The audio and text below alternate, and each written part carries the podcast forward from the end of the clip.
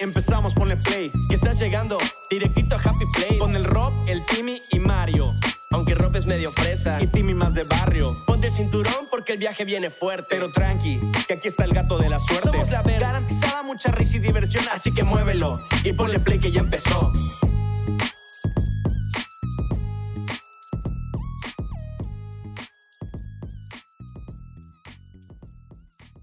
Y nada, como los aplausos.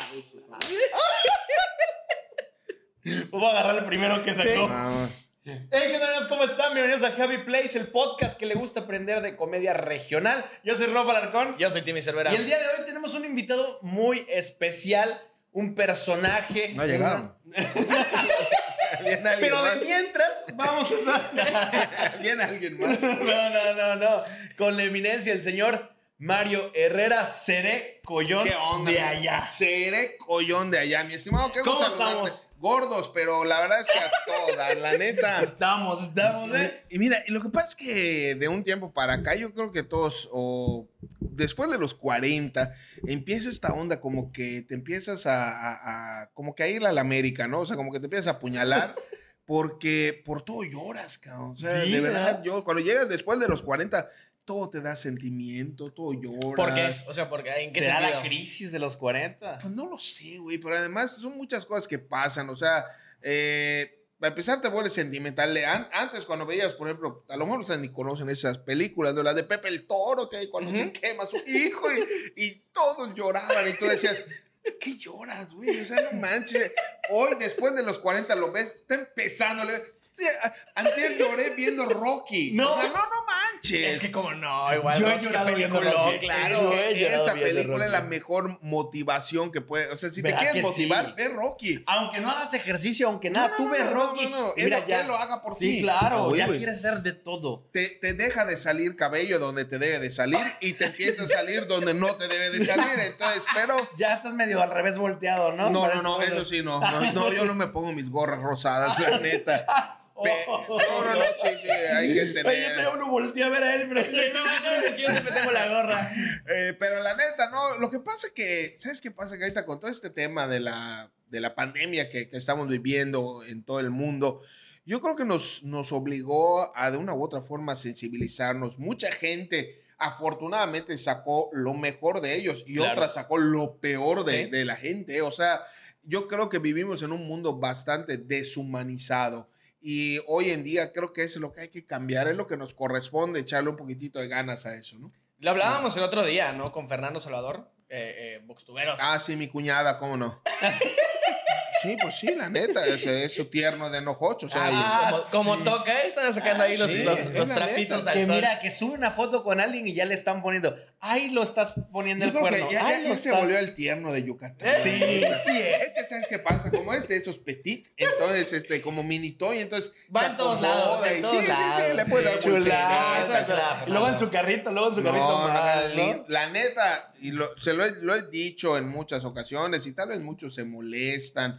La verdad eso me tiene sin cuidado, pero para mí es el mejor productor de contenidos de Yucatán. ¿eh? Sí. O sea, la neta, Muchas personas, muchas personas se dan cuenta, muchas personas lo ven y no inventes, pero sí, sí, sí. Sí, pero el- ya. El tema al que iba con esto Sí. es que justamente el hate está de moda. Odiar gente, comentarios malos, de- de- empobrecer el trabajo de otros. Eso está muy de moda y es lo que hay que dejar de fomentar. M- Mira, en algún momento em, creo que hay dos cosas que, el- que un ser humano no soporta de otro. El éxito y que tengas dinero. Cuando, cuando al final del día, la manera como tengas dinero, si lo tienes de una manera legal, o sea, con base en trabajo, en tu esfuerzo, güey, pues me costó mi chamba. O sea, es como, como, pero mucha gente en, el, en las redes sociales, sobre todo en el Facebook, para mí el Facebook se ha vuelto el muro de los lamentos, porque todos se lamentan a todos. Y, y, y a veces eh, yo, como no soy de mucho de esta generación del tema de las redes, hay muchas cosas que no entiendo, otras que no comprendo y otras que de verdad me, me molestan. A veces entro y de repente ves que gente te critica y además eh, con una con un grado de estulticia o de ignorancia muy grande de que dices, a ver, para empezar, güey, ¿qué criticas? Ni cover pagaste. Claro. estás pagando, ¿no? Entonces anda a bañarte. O sea, Sí, la sí, neta, sí. güey. Justo. O sea, todavía te estoy dando entretenimiento claro. gratis y vienes aquí a, a fastidiar. claro. Anda a bañarte, la neta. o muy, muy distinto es cuando, oye, bro, fíjate que igual y podrían mejorar si hacen... e-". Ah, o sea, porque sí hay que aceptar Claro. las críticas constructivas. Pero las críticas mala leche, vayan a bañarse, la neta. La neta, es que la neta, ¿sabes qué pasa? Que luego la gente, eh, como decía mi abuelita, hablan porque tienen boca. Sí. Pero yo, yo de repente dices, a ver, espérame, para poder ver lo que ustedes están viendo a través de sus pantallas, hay todo un proceso de producción, de postproducción y de planeación antes. Y además de que hay que comprar equipo, hay que comprar esto, hay que comprar baterías, hay que... Y luego, la neta, el tema de las redes no es un tema de que, ah, puta, ya aparecí, ya está cayó la lana. No. No, Nelson, Ned. O sea, entonces hay que talacharle, hay que fregarle. Y pues, oye, que mínimo la gente sea un poco agradecida por el contenido. Hoy, el sector del entretenimiento es el sector más afectado a través del tema de la, de la pandemia, porque somos Sí. los que menos chamba tenemos. Sí, claro. Y si, le- y si se fijan, el sector del entretenimiento es el que más activo ha estado, produciendo y generando cosas que al final del día, ojo, uno de los temas, porque la mayoría de la gente se preocupa por el tema económico, el tema de salud, que está muy bien, pero también la salud mental, ¿eh? Claro. Hay mucha depresión, Sí. hay mucha gente que está sufriendo por este estrés. Y pues, ¿quiénes son los que lo combaten? Los que hacemos entretenimiento y contenido. Y eso de que eres comediante, eres creador de contenido. Ay, no manches, qué uva con eso. Neta, qué uva con eso que se estén peleando por, por, por idioteces. Váyanse, señores, estudien un poco. Váyanse un poquitito. Hay dos cosas, semántica y connotación.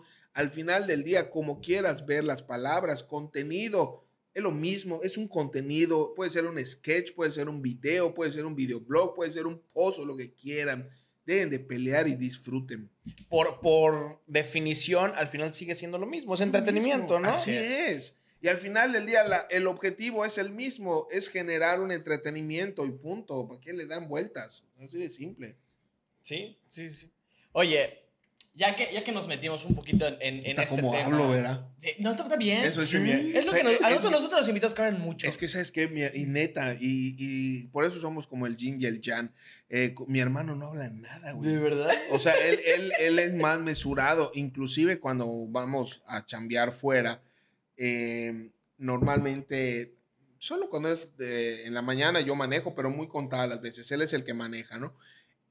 Y está concentrado. y Yo en ese afán de que copiloto y tu chamba y bla, bla, bla, bla.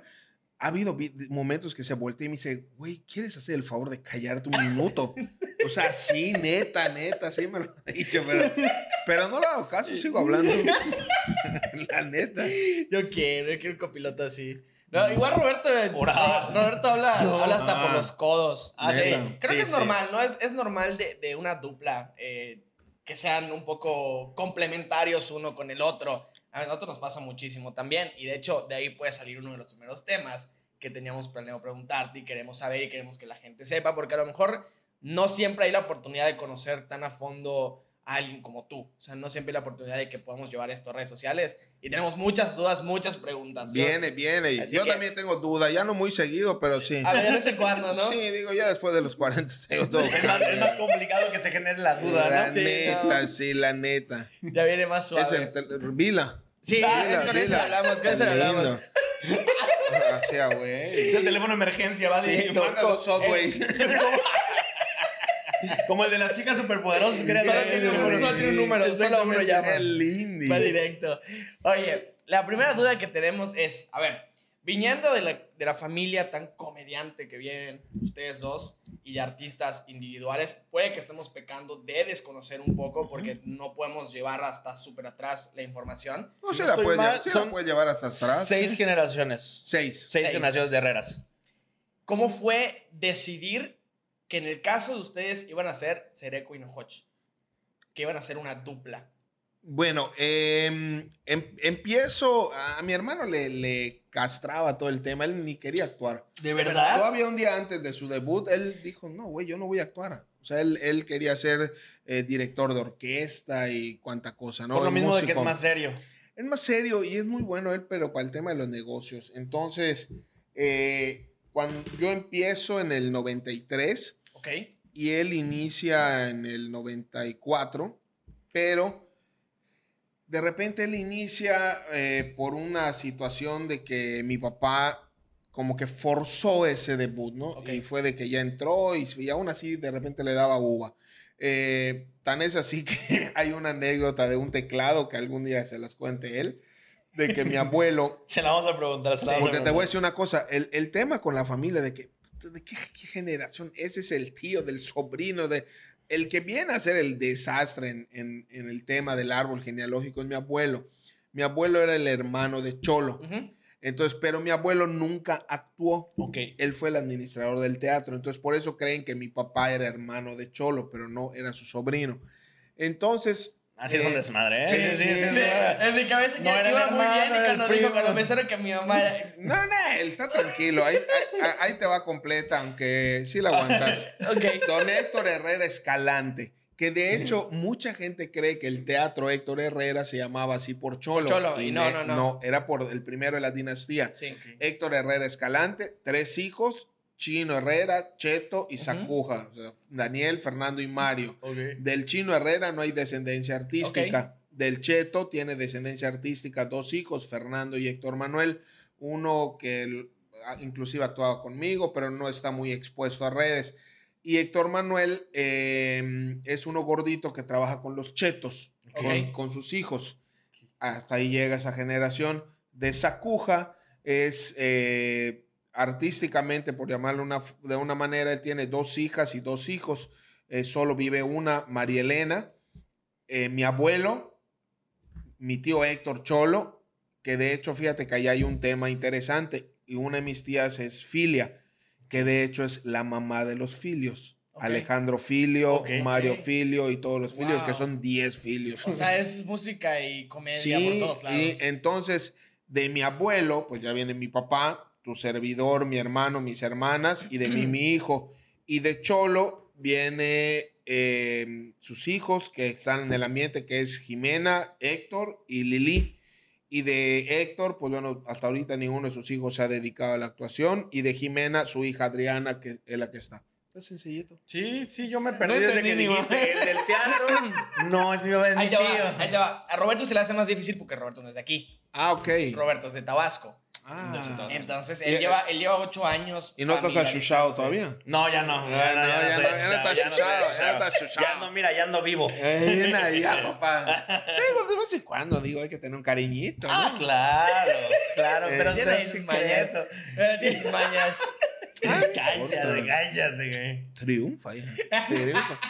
Ah, y te decía realmente qué es lo que sucede, que empiezo yo en el 93 a actuar en diciembre del 93.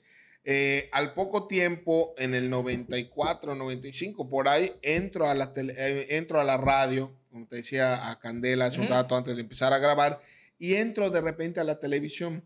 Había un programa que se llamaba Nuestra Noche, que conducía el difunto Mauricio Aguilar y José Pereira.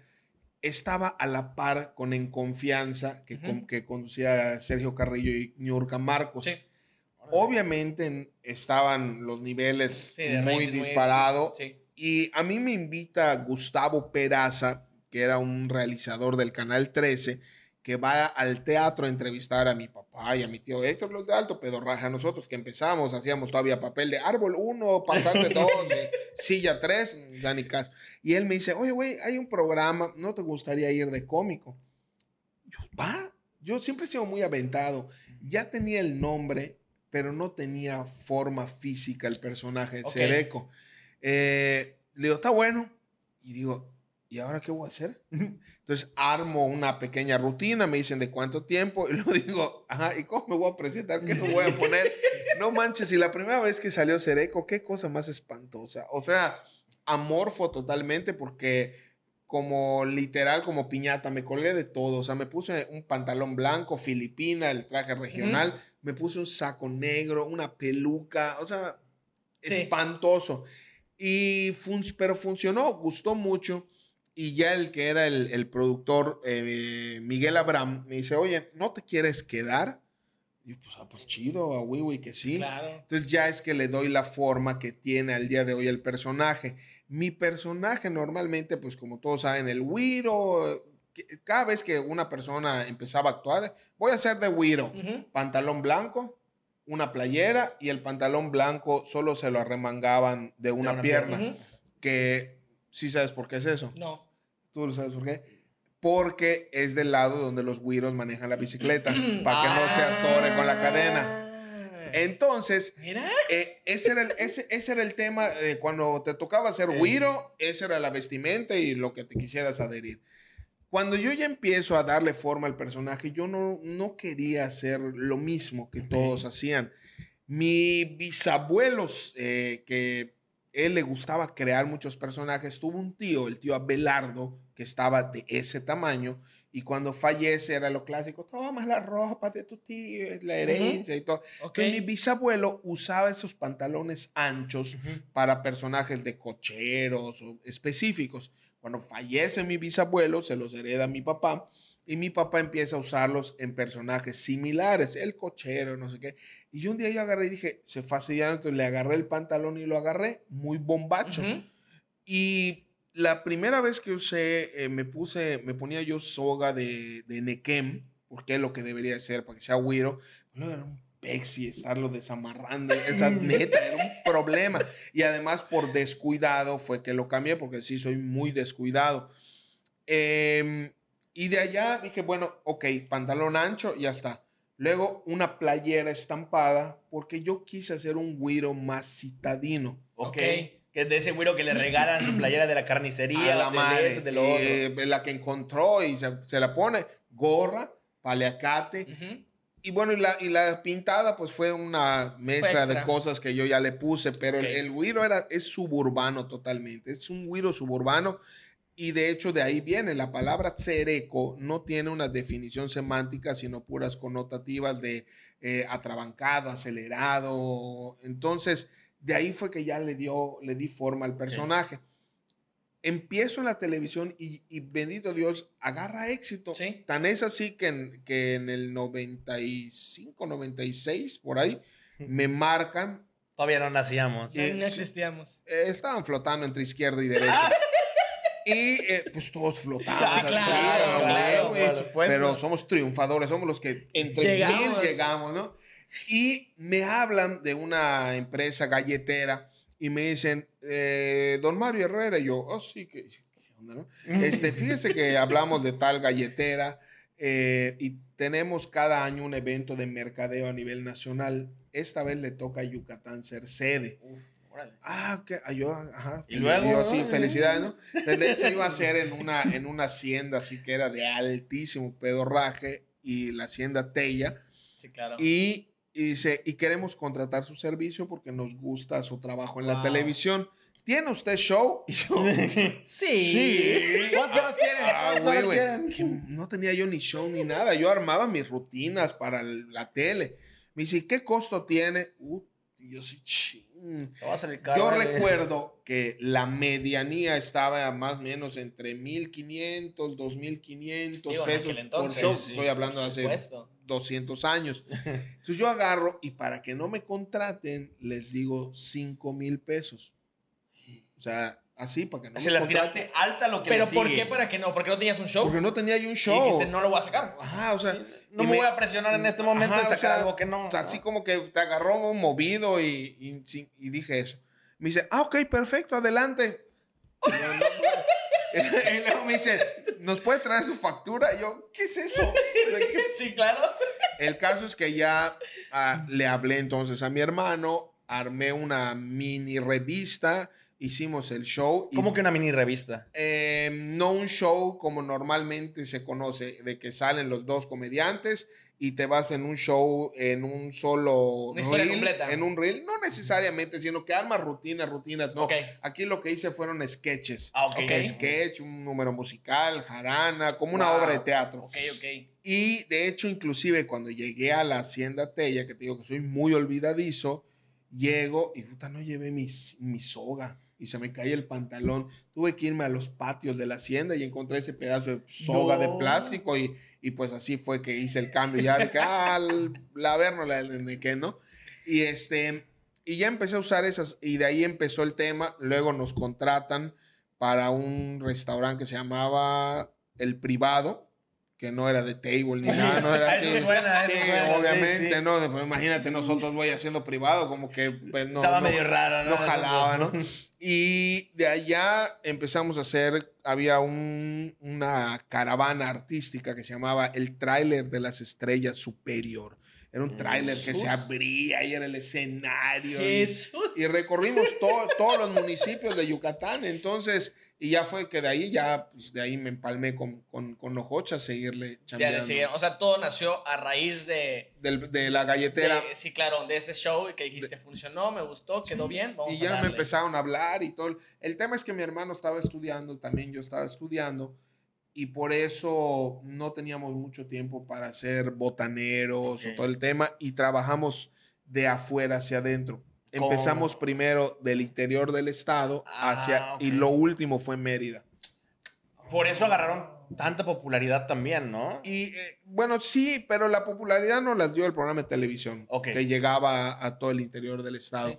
pero sí nos dio una preparación muy fuerte. Tú quieres hacerle una maldad a un comediante, mándalo al interior del estado.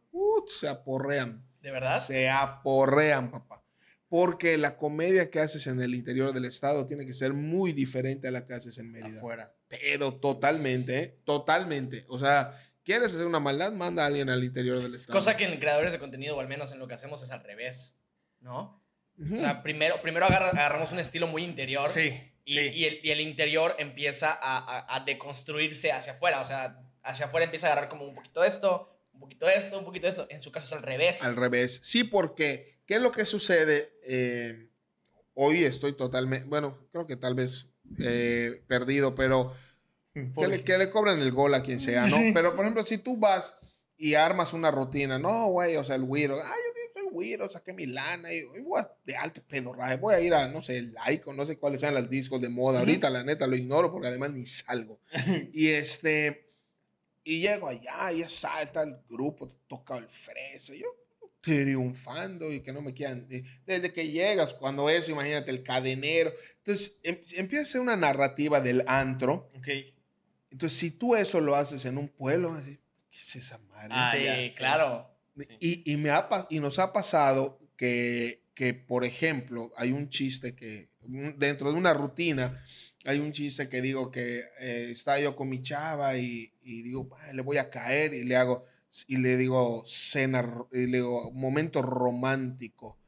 Eh, ya me confundí, porque le digo, digo, eh, es que, digo, cuando empiezo a contarlo me hago bolas. Pues le digo, pasa nada. Estoy con mi chava y, y digo, ma, pues voy a tener un- un- una cena romántica. Ok. Y me dice, no, Hoch, eh, a media, a media, eh, a la luna o una cosa así, Ajá, a una, cena, una cena romántica. Y le digo, no, me cortó mi luz, no, no, no estábamos a oscuras, una cosa así. Ah, no me acuerdo cómo va eso. Si no tengo el traje, se me confunde. Pero a lo que iba, que tú dices ese chiste o esa, ese gag en, en, en un medio, Externo. en ¿no? una sociedad media Claro. o en el pueblo y te entienden.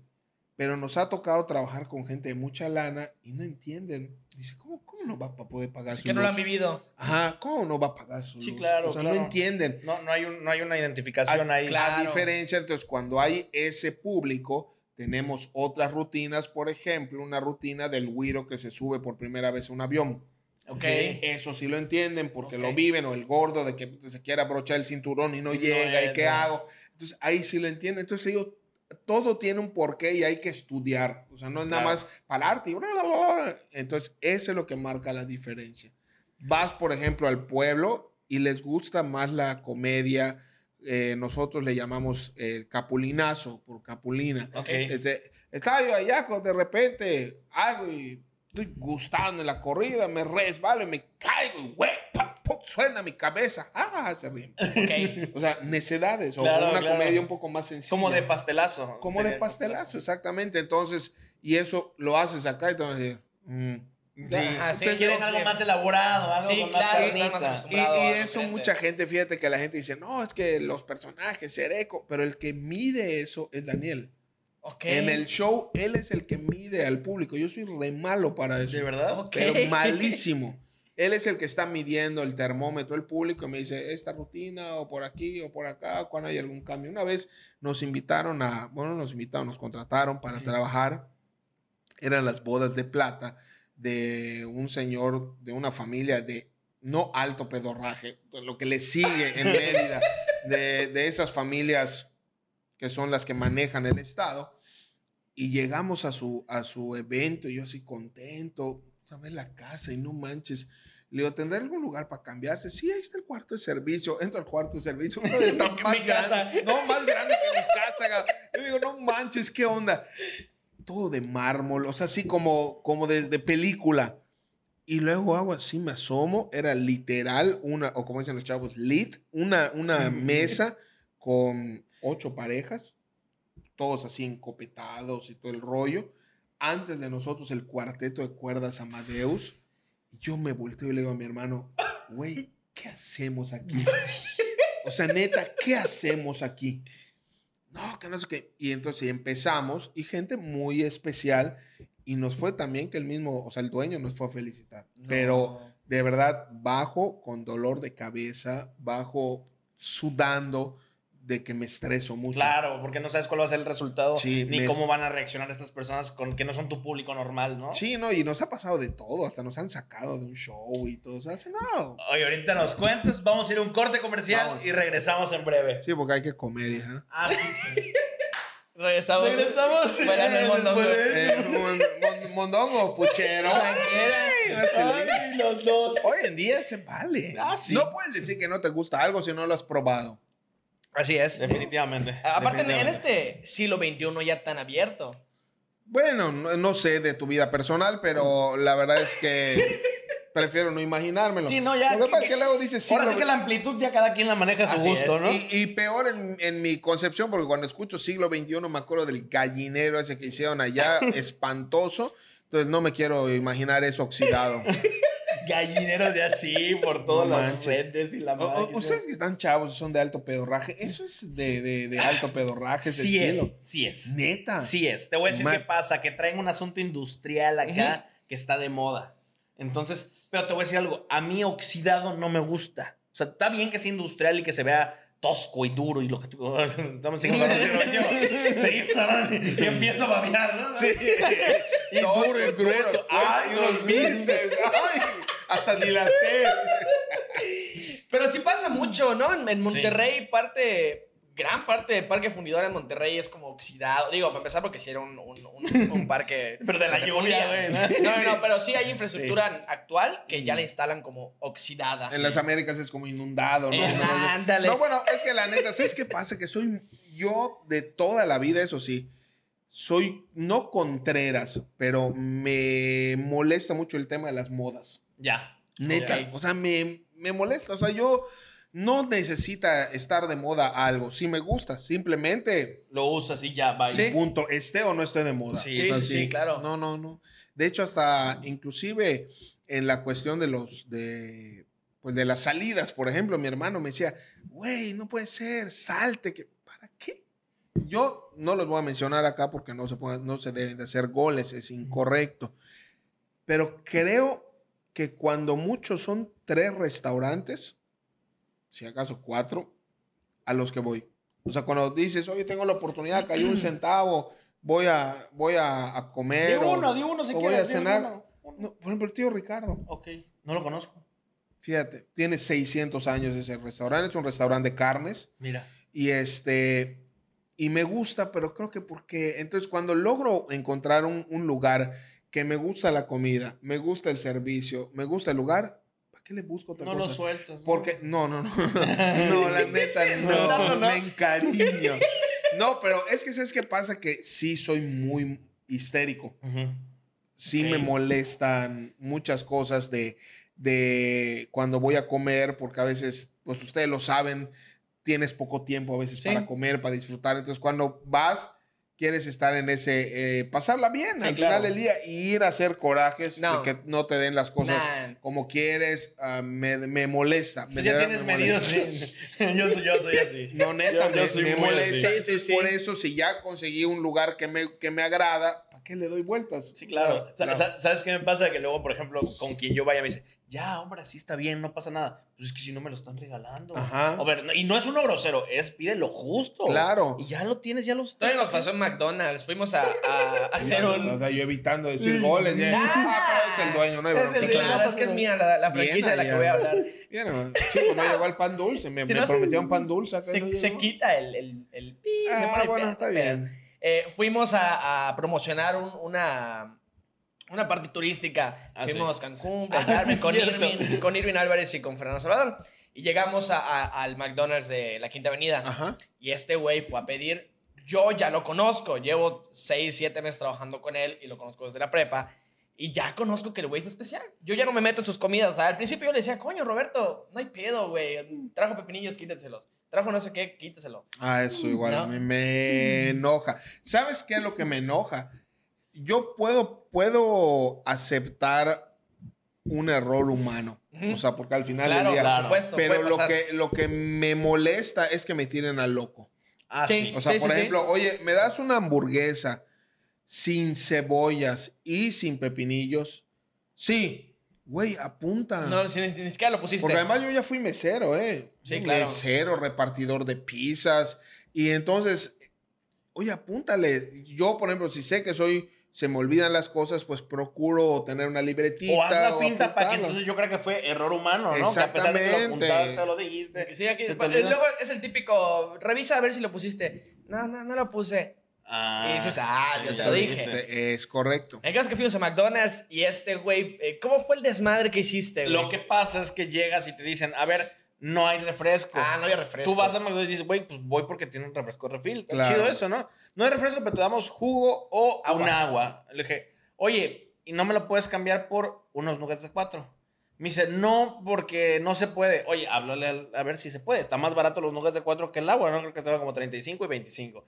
Entonces estaban hablando, hicieron todo el show y ellos atrás de mí, la fila. ¿no? Pero a mí ya X, o sea, yo, yo llevo, llevo así en mi teléfono esperando Ya- que ya acabe porque sabe, ya ¿no? lo conozco. Pero Irving, muy desesperado. Irving empieza, ¿qué te peleando a Roberto? ¿Qué te peleando a Roberto? No, y me Mira, imagino yo- que cuando tenían a Irving tardaron más, porque de aquí a que le entendieron. ah, sí, sí, sí, claro que sí. Y no sé qué la habrán dado. No, sabe que lo quiero. Claro. Se se habla muy rápido el cabrón, se habla muy rápido. El caso es que ya fue un desmadre pedir, ya que pide, le dicen que no se puede los nubes ni pedo, se conforma, le dan su hamburguesa y le dan otra que no es la que pidió y, y manda a llamar al chavo, checan la orden. Resulta que no le cobraron una carne, pagó la carne, le trajeron la carne, se la pusieron. O sea, a mí a Irving ya no se habían entregado y Roberto seguía ahí todavía. Esperando que decirte esto. Nunca has visto a nosotros los nobles. Ay, sí. Ya sabes cómo te comiste sí. tu hamburguesa. Pero te voy a decir algo, es algo a lo que dices, pues ya ni modo. Ni pedo. Ah, ni ya, sa- sabrosa saliva. Mínimo eh, venir viscoso, completa. pero sabroso. ahora sí que sí, ya, ya, ya ni modo. Como el timón. Es parte Dios del show. Es parte del show. Oye, Sedeco, ¿cómo es este asunto que, cómo le haces para escribir una rutina? Ahorita mencionas que tienes, nos estamos mencionando fuera de cámara que tienes un montón de rutinas. ¿Cómo te sientas a escribir un chiste? ¿Cómo te sientas a escribir algo que tenga sentido? Y, y- y- y si no tiene sentido, que sea chistoso el que no tenga sentido. Lo que, bueno, para empezar, eh, los chistes pues son universales. O sea, Sí. al final del camino y ahorita con el tema del internet y con, con tantas cosas que, que hay al alcance, de verdad que es una herramienta hermosa porque pues antes para poder enterarte de un chiste era un poco más difícil. Sí hay chistes que tú armas, pero hay otros que, que por lo regular pues están en el aire, ¿no? Los adaptas, digamos. Entonces, el- el- la jugada es que tú lo adaptes a, a- a tu estilo. Y la rutina, ¿qué es? Es una historia. O sea, eh, para mí uno de los mejores comediantes o, o- o que existe en el país, indistintamente el lenguaje que utilizaba, es Polo Polo. Sí. Porque un chiste muy chiquitito hacía una rutina enorme de 15, 20 Lo minutos. Un como loco. chiste, o sea, y ahí hay chistes sobre chistes sobre chistes. O sea, por ejemplo, lo que te decía hace un rato del, del, del avión, es una rutina que tengo de que voy a la Ciudad de México. De hecho, es una rutina que hicimos en Fábrica de Risas en, en- cuando fuimos a México, de que vas a hacer una narrativa. Entonces, ¿tú qué buscas primero cuando vas a escribir una rutina? Pues es un tema, una temática. Tengo rutina del viaje en avión, tengo una rutina, por ejemplo, de, de cómo conocí a mi mujer hasta casarme con ella. Y de ahí vas haciendo todo el enamoramiento y que no sé qué, y que por acá. Tengo otra rutina buenísima de, de gordos. De, todo lo que nos pasa a los gordos, porque la verdad es que hoy en día eh, la gente se ha vuelto muy susceptible a, a muchas cosas y lo único que están haciendo es eh, quieren acabar con la comedia, porque la comedia es el arte de poder burlarse de uno mismo. Al final del camino, eh, mucha gente es susceptible a los istas, feministas, ambientalistas, e igualistas y cuantamadristas, y hay cosas de las que tienen que preocuparse y ocuparse y no lo hacen. Entonces viven como que en una doble moral. O sea, yo siempre he dicho que la, el término gris es totalmente, la media tinta es lo más desagradable que puede existir. ¿Qué es la media tinta? La media tinta, o sea, por, cuando me conviene, sí soy exigente Ah. y cuando no. Ah, pues me hago menso. O sea, como el, el- el clásico ejemplo de que ahorita la, la canción de 17 años. Que quisieron de que todo hacer la, mundo- la de que, "Ay, y que es este pedófila y bla, bla, bla". Y no manches, escucha las cosas de, de Bad Bunny que le dan un premio al mejor compositor. O sea, tan mal estamos. Y solo escuchas y yo te pongo en cuatro y yo te pongo atrás y tú me das y mira qué tamaño es nal- y, O sea, bueno, al menos para Sí, mí, sí, de verdad es un supuesto. tema más misógino que, Claro. que, que cualquiera eso. Sin embargo, también te soy honesto, yo soy súper objetivo. El tema de la canción de 17 años, en lo personal, para mí sí se me hace de repente con tintes medio pedófilos. Sí. Y Verbo y Gracia, cuando esa canción estaba de moda, eh, hacía yo un... El prólogo es cuando da la bienvenida a la gente y haces como un stand-up que le, que le llaman hoy. Y, y remataba yo mi rutina o mi prólogo con la canción de 17 años. Pero yo hice una, una parodia que decía, amigos, ¿sabes? Acabo de conocer una güira en Ciudad. Cauquel. ¿Sabes? Tiene los 17 aún. Es chaparrita y ya es mi novia. Come como bestia, panuchos y salbutes y no sé qué más cosas, ¿no? Cuando empiezo a escribirla, me hace ruido. Porque yo decía, y conocí no sé qué a mi chava y, y solo tenía 17, y solo tiene 17 años, porque era el, el- como que el, el remate para poder dar claro. pie, y me hizo ruido. No sé si porque tengo una hija o de por sí soy mucho de ese tema, Igual ya clavado y empieza a mencionar mucho las cosas, te empiezan a caer más en cuenta, ¿no? y le cambié, le tuve que cambiar cómo le di la, la vuelta, el sentido de que dije, hay tantas cosas que he pasado con mi vieja, que no sé qué, que por aquí, que por acá, y eso que cuando nos conocimos solo teníamos 17 Ok. años. Ambos. Listo.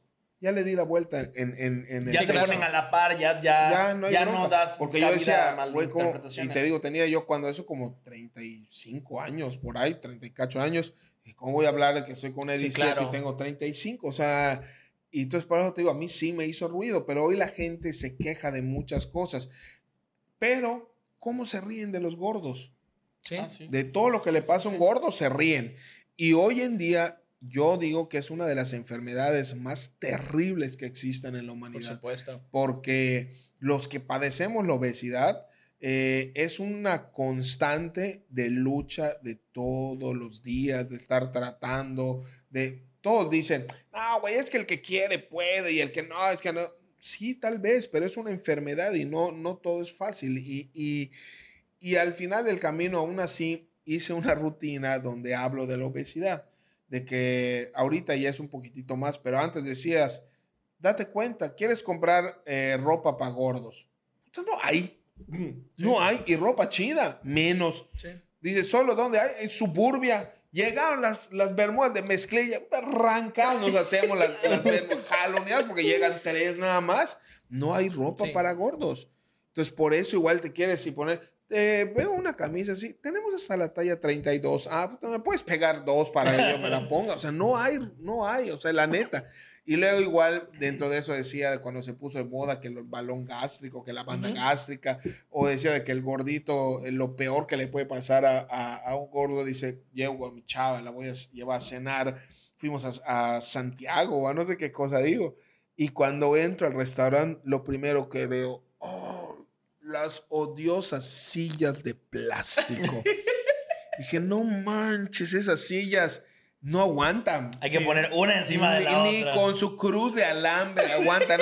Te sientas en las patas y de repente nada más sientes, te, te empiezas como bailarina ballet a hacer split, ¿no? Entonces, te digo, son rutinas que tú escoges el, el tema que Claro. quieras, que los temas hay suegras, no, hombre, muchacho, y para ponerle de, Mm. de lo que quieras. Tengo inclusive una rutina de redes, Ok. de cuando como Wiro em, me dicen tienes que estar en las redes, y, pero ¿qué redes? Si yo no soy pescador. Entonces, de todo ese tipo de cosas, de ver el Facebook, ya, ok, ya abrí mi Facebook, ¿y ahora qué hago? Tienes que esperar que alguien escriba en tu muro. Le digo, si alguien escribe en mi muro, lo pedreo, lo acabo de pintar todavía Sí. ayer. Entonces, ¿cómo, cómo esa concepción de desconocimiento? Y, y tienes infinidad de cosas para hacer. La vida diaria es una rutina. O sea, la vida diaria es una rutina. El venir a héroes es una rutina. Sí. Logras llegar, pero ¿cómo sales de aquí? ¿Cómo salgo? Está bien, me mandaron la ubicación para llegar, ajá, y la ubicación para salir. Entonces te digo, todo ese tipo de Oye, que cosas. fue un tema, ¿eh? Ya, ya estaba metido en una panadería. Neta, Panadeando y llego a la panadería. Buenas. Y me dice, buenas. ¿Qué onda? ¿De qué? Me dice. Ah, le digo, pues ya vine. Ah, qué bueno. ¿Qué quiere usted? Pues grabar. No, acá pan hacemos. Ah. Entonces ya chequé el mensaje y vi que no, era de panadería, de una esquina. Ah, está Era bueno. explicación yucateca. Era Sí, explicación fue que le- yucateca. ¿Sabes qué? Ella. ma- No, no era acá. Ah, está bueno. Sale, mami. Está bueno. Ya, Está bueno. Ah. Oye, ¿cómo, ahora, ahora que hablas de este tema de, de, vamos, de dos cosas. Primero vamos, vamos a, terminar y cerrar el tema de la, de la cancelación y de todos estos De movimientos. la, de la comedia. ¿Qué sucede en, en, en un Mérida tan cerrado, en este año tan, tan, ¿cómo decirlo?, susceptible Ajá. con los Ixcanloles? Nada. No sucede nada. Nada. Nunca les han dicho nada, Nunca- nunca, les han querido hacer de todo. Los personajes de los Ishkanloles tienen 21 años. De hecho, la primera vez que eh, surgen fue cuando estábamos en la radio. Eh, ahí surgen los personajes. Y si tú te fijas de algo, hay cosas muy curiosas que la gente no se da cuenta. Nosotros siempre nos ha gustado hacer un tipo de comedia diferente. No quiero ofender a nadie, pero una comedia más pensante o más trabajada. Normalmente cuando hacías un personaje de, gay, pues ¿cuáles son los- los nombres comunes? Mariconchas o puñales Ujú. o, o mariposos, Ujú. etcétera.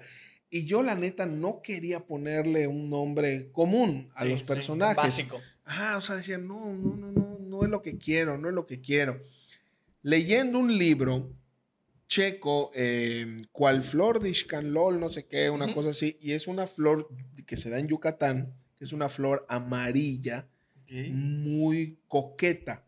O sea, bueno, yo cuando vi la, la imagen dije, esta flor es más coqueta, o sea, está un- tiene un Sí, amarillo sí, así. sí, sí, muy- muy- Más o menos, sí. Un, tono similar. Sí, así ¿verdad? una Así coqueto. ¿no? Brilla Eh, mucho. sí, eh, nada más que no se decide porque la pañoleta se la pone así. Es así. Entonces, Voy a. Entonces, este, veo eso y digo, de aquí soy. O sea, eh, sentí tan coqueta la, la flor que dije, pues los personajes se van a llevar. Mira, ¡Ah! Chabanena, chabacana y chamoyada. Sí, porque lleva mucho chile. Ay, más linda. Pero mamá, soy Ixcanlol. Fernando ocuparon tu lugar, gordo. Y este, y fue que decidí ponerle el nombre de los Ixcanloles por la flor. Y cosa curiosa, eh, la mayoría de las frases eh, yo las he utilizado porque tengo muchos amigos de la comunidad y ellos me pasaban las frases. Ok. El, el todo, jamás, Ujú. ay, te pasas, pero asca. Eh, ellos me decían, hay una nueva. O sea, decía, pero por su Cleirol. O Clarisa, pero clara de huevo. O sea, todas esas frases ellos me las daban. Entonces, cuando empezamos a, a- a- a hacer los personajes y ellos, ¿qué pasó, chava? Y, y- y- y en una ocasión haciendo en la radio, ¿qué pasó, chava? ¿Qué pasó, nena? Me decía, yo, ¿qué pasó, chava, nena? ¿Qué pasó, chava, cana? Y luego encanta de todas las, las ondas esas. Y en una ocasión, Dos horas. ¿De qué pasó, chavalita? sí, y en una ocasión, y ahorita te voy a decir, eso igual es un tema. En una ocasión me, me- me hacen una entrevista Y me dicen, ay, qué padre el fervor de los iscanloles, los chavos que iban con su pañoleta y todo. ¿Y cómo se llaman los iscanloles? Yo, madre, no sé cómo, no tienen Pues sí, nombre, sí, no claro. tenían nombre. Porque solo son los escalones. los iscanloles. y no sabías hacia dónde. Y yo así, ah, este, pues, chava nena y chabacana, listo. Porque, ¿qué pasó chava? ¿Qué pasó nena? ¿Qué pasó chava nena? ¿Qué pasó chabacana? Chabacana, Ah, claro. listo. Pero realmente los, no, o sea, No- los no nombres ya nombre. personalizados. Y hoy, Ishkanlol ya es una connotación de, de, de Puyul. Sí, ustedes crearon, crearon un, un nuevo sinónimo. Sí, un sinónimo de, de ese tema. Y hoy, hasta el día de hoy, no existe ningún tema de que la gente me reclama. Al contrario, siguen siendo unos personajes que tienen mucho éxito. Sí, Pero porque si tú te fijas, nosotros no ridiculizamos sí a la comunidad. Es un personaje respetuoso. Nosotros estamos eh, eh, escenificando a un personaje de la comunidad. Porque hablamos como ellos, actuamos como ellos. Y si te fijas, son dos muy diferentes. Sí. Da- el que hace Daniel es un personaje de la comunidad muy distinto al que yo hago. El que yo hago es más recatado y el de él es más, Sí, ay, más, sí, sí, más, sí. lo- más locochona. Entonces, pero siempre con ese marco de respeto. Tan es así que, que nos han eh, hecho algunas propuestas. Indecorosas. Ay, ay, ay. No, de verdad, para que, no, que para que dentro del contenido de los personajes, como hay muy buena aceptación con la comunidad, mandar de repente ciertos mensajes de que cuídate, cosas así, Ok. un tema más social. Órale. Porque hay buena aceptación, porque Claro. nunca lo hemos hecho en un afán de, de ofensa, respeto. jamás no ridiculizar. Y la gente de repente cuando te dice de algún personaje que hagas, ¿qué es lo que dicen? Oye, es que eso está mal, estás ridiculizando. A ver, ¿cómo vas a caracterizar a un gay? Hola, ¿cómo estás? ¿Qué onda? O sea, no. Por supuesto, como ¿Cómo es. vas a caracterizar a un borracho? claro. Ni modo de que hagas. Muy buenas tardes, disculpe. Sí, con-". no, o sea, es obvio, o sea, estás caracterizando. Y necesitas actuando. exagerarlo un poquito para que se entienda. Estás Para que haya su actuando, esencia. Estás ¿no? actuando y al final todo, re- todo se resume en, en, en no faltar al respeto a los personajes. ¿no? Y en el caso del tema de la obesidad, pues ahí sí se la persinan porque me estoy burlando de mí mismo. Sí, claro. Claro. Sí, Me claro. estoy burlando de mí mismo. Sin embargo, déjame decirte que hay una parte donde digo que, ay, conocí una chava preciosa, 90, 60, 90. Me dice Daniel, sus medidas no lo sumas y eso pesa una cosa de ese tamaño. Y empiezo a hablar de que es una novia Sí, gorda sí. o pasada de peso. O bueno, para los que están en Francia, cashback. Entonces, eh, pero sí me ha tocado porque, porque digo varias cosas de, sobre eso, que de repente en el público hay gente así. Y empiezan a cambiar sus caras, ¿no? No, lo quito. ¿De verdad? Ca- corto la rutina. Corto Es- la rutina wow. por respeto. Claro. Porque digo, a mí me vale, me vale Claro, grillo, me vale no sorbete, pero no sé persona. qué tanto puedas afectar a una persona del Claro. público que esté pasando eso. Fíjate que a la gente le da mucha risa justo como el, el mover el asunto con los chistes de gordos y todo eso.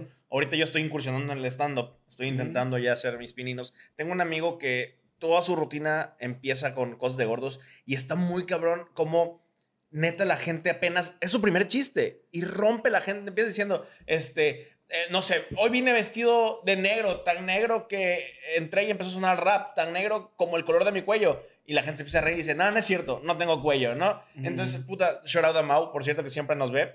Y dices, güey, Ahí, ahí te va uno. Es que de veras, yo no tengo. De, de hecho, de veras, discúlpenme que venga así un poco, pero es que me está buscando el narco, sí. que para darme cuello. es que, es un- a ver, es que, es que es donde la gente dice, güey, pues es que nos podemos reír de todo. Claro. Y- Mientras sea más chistoso que, está todo permitido. Y al final, de cuando entres de negro, di- disculpen los que se hayan confundido, no soy un rotoplas. Soy fulano de tal y vengo a dar un show. Sí, O claro. sea, hay muchas cosas que se pueden hacer. O sea, por ejemplo, con el tema del stand-up. O sea, hay tantas cosas que. Ustedes hacen stand-up eh, así, eh, Es que hasta mira- cierto punto. Igual y no re- religiosamente, pero hacen stand-up de cierta forma. Es que al final del camino, si me pongo a hablar, luego la gente se molesta y, y hay muchos susceptibles de que dicen, yo soy el rey del stand-up. Y de... Para empezar, el stand-up pues es un género catársico totalmente y en realidad lo que es es un ejercicio teatral. Ok.